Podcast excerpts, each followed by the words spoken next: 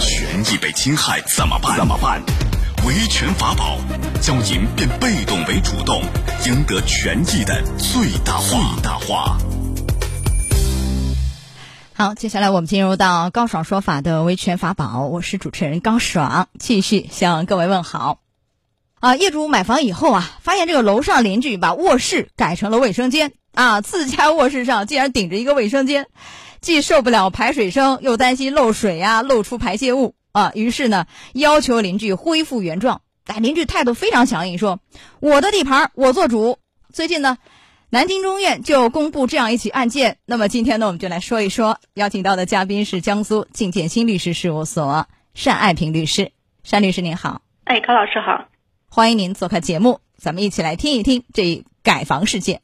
二零二零年十二月，南京市民王某购买了南京市秦淮区某小区四零三房。入住之后，他发现，在卧室能经常听到楼上的排水声，还能隐隐闻到异味。最后，王某敲开了楼上五零三房邻居张某的门，了解情况。结果有惊人发现，张某在入住前对房子进行了大装修改建后，五零三房现卫生间位于四零三卧室正上方位置，这也是王某听到楼上厕所排水声的根本原因。卧室上面顶着个卫生间，王某从此落下了心病。可是多次和张某的沟通交涉都不顺利，张某还态度强硬的表示自家的房子想怎么改就怎么改，楼下无权过问。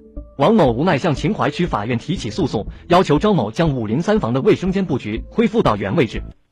哎呀，自家的房子真的是想改就能怎么改吗？啊，您可以登录到大蓝鲸客户端，找到 Live 互动专区，也可以在首页的主播号专区点开以后看见我高爽，点关注就可以参与留言互动了啊。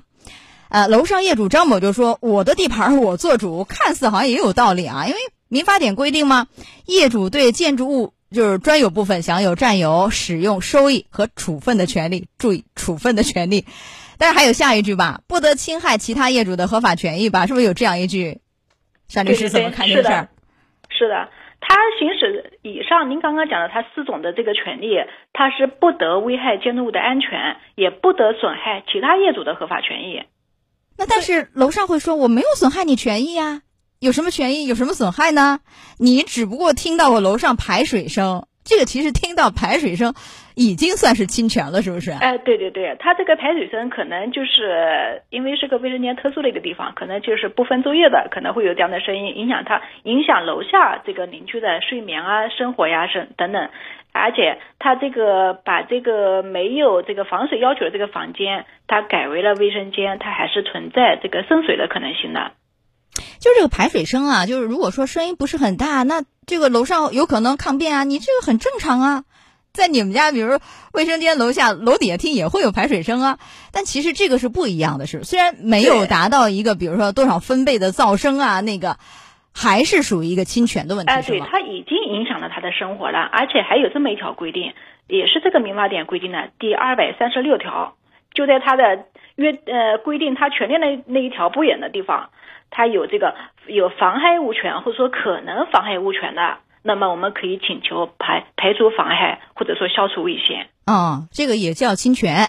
对对对。而且就是楼下担心你楼上卫生间漏水啊、漏排泄物啊，总是在响，所以楼上可能会觉得你这是瞎操心，我也没漏，对不对？而且根本就不可能。他这样子虽然说没有，但是他是可能妨害的。而且他那个这个房间呢，它本来是个这个卧室什么的，它没有防水的，没有做防水，它这个渗水的可能性，这个风险还是很高的。就这种可能性，这种风险，就是还没有发生的，这个也算是已经产生的侵权问题了，是吧？对对对，是的。哦，呃，那这个叫什么叫对邻居精神安宁的侵害，还叫什么？就法律上怎么来说这事儿？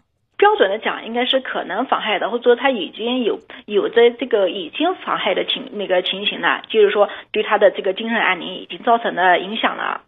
嗯，有实质的侵权，包括精神安宁的侵害，是吧？对对对，是的。呃，甚至会造成这个房屋的贬值吧？万一楼下要卖房，人一看你楼上你怎么卧室上顶着一个卫生间？这个，这个是有影响的。谁住这个房子，谁都有这样的担心。那指不定哪一天睡到半夜，上面就下雨了，上面就下雨了啊！对。呃，还有一点是什么？嗯，好像有说法，就本身这个是不允许，比如说因为。他那个卧室嘛，没有做防水，不可以擅自改成什么卫生间。呃，对，啊，有规定没有？在有有有，在这个住宅室内装饰装修管理办法里面有这条这么一条规定，应当是在第五条，它是就是将呃严格规定的禁止有下列行为，其中就包括将没有防水要求的房间或者阳台改为卫生间、厨房的等等。这个是强制性规定啊。对，这个是强制性规定。那显然楼上张某已经违反规定了。是的。那对张某有什么样的行政处罚呢？呃，会有处罚吗？这个是这样子的，一般来讲会先进行这个责令整改，如果说逾期不改的，他会可能会处以一千元以下的这个罚款。呃，最高就罚一千啊？呃，这个也不一定，要看他改这个卫生间，他有没有涉及到这个承重墙的这个呃梁呀或者门啊或者这个墙啊之类的，有没有拆除？那要如果涉及到承重墙，有可能还涉嫌刑事问题，比如危险方法危害公共安全罪啊。呃，这都是有可能，所以要看他到底动工的那些具体的这个部位。哦，所以这个是呃哪些部门会介入去调查？像这样的，还是公安就可能去查一查？先是职能部门吧。对，一般的是市房屋那个安全行政管理部门，或者说他委托的这个机构来评估这个事情。嗯，那当然，如果真的是动了承重墙，这个以危险方法危害公共安全罪非常之重，三年以下三到十年，最高可能十年以上到死刑都可能，对不对？而且这个罚金也在这个就不是一千块钱以下就能解决的事情了。嗯，但是我们觉得，就单就行政处罚来看，就是没有动承重墙，但是把这个卧室改成卫生间，这个处罚罚的有点太轻啊，一千块钱以下是吧？太轻了。啊，这个是它没有涉及承重墙，没有涉及这个什么呃梁啊呀、门呀，或者说开窗子之类的啊，那也不重哦。它仅仅是单纯的可能就是把这个呃房间改成了卫生间。如果说不涉及其他的这个腰还呃紧腰的这个部位的话，那就是不改不整改的话，那处罚的一般呢就是一千块钱以下。所以也希望能不能加大这个惩处力度哈，有些震慑力。哈，这是这块行政处罚。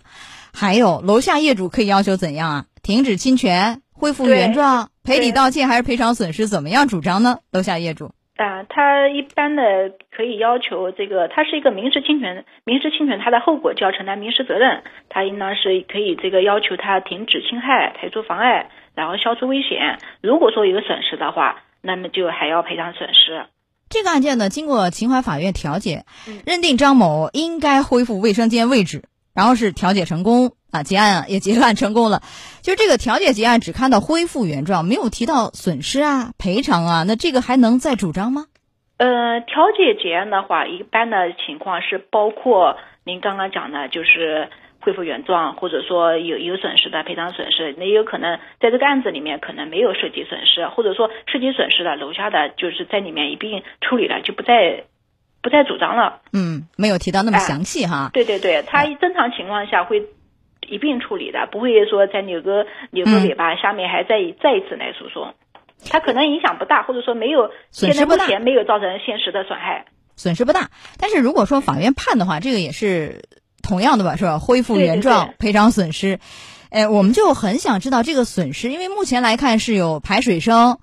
呃，这个损失是精神损害抚慰金吗？还是一个什么样的一个损失？怎么来去衡量和界定？包括就是有可能我卖房子，我的贬值，你这个贬值的钱你能不能赔我？但是这个房价、房市在变动啊，这个怎么样去衡量这个损失啊？呃，首先我们讲这个精神损失，它每一般情况下，像这样的情况没有构成伤残是没有这个精神精神损失费的。然后呢，您刚刚讲的这个房屋减损呢，它也必须要有。这个鉴定，比如说它有这个因果关系鉴定，有造成的这个损害的这个贬值的这个数值的一个鉴定。嗯，鉴定完了以后才可以，才有可能让楼上的邻居，就是变更房屋用途的这个邻居来承担你的这些损失。但我觉得鉴定费可能也很贵。那那是很贵的，而且周期很长。一般来讲，他如果说这个还是调解的话，对于邻里关系。比较有利啊，还要进一步处理相相处嘛，对吧？对对，调解对合适的，对比判的话，对邻里关系的修复可能更好一些，是不是？时间比较短，第二这个呃对周期比较短，这个成本比较低，也能彻底的解决问题。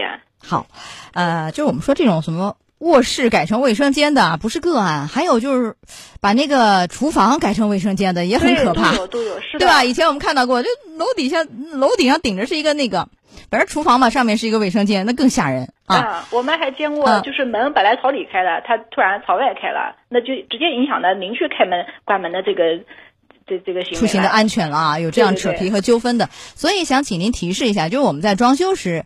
哪一些是不可以去改的？除了砸这个承重墙，这个大家都知道不可以砸。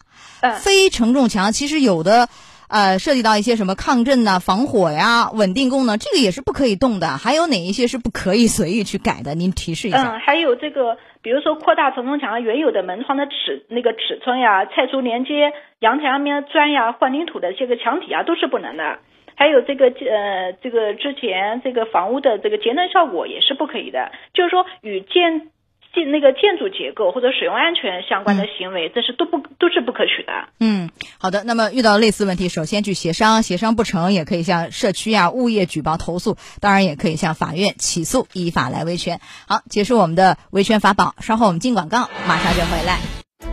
高爽说法节目收听时间，首播。FM 九十三点七，江苏新闻广播，十五点十分到十六点；复播 AM 七零二，江苏新闻综合广播，二十二点三十到二十三点。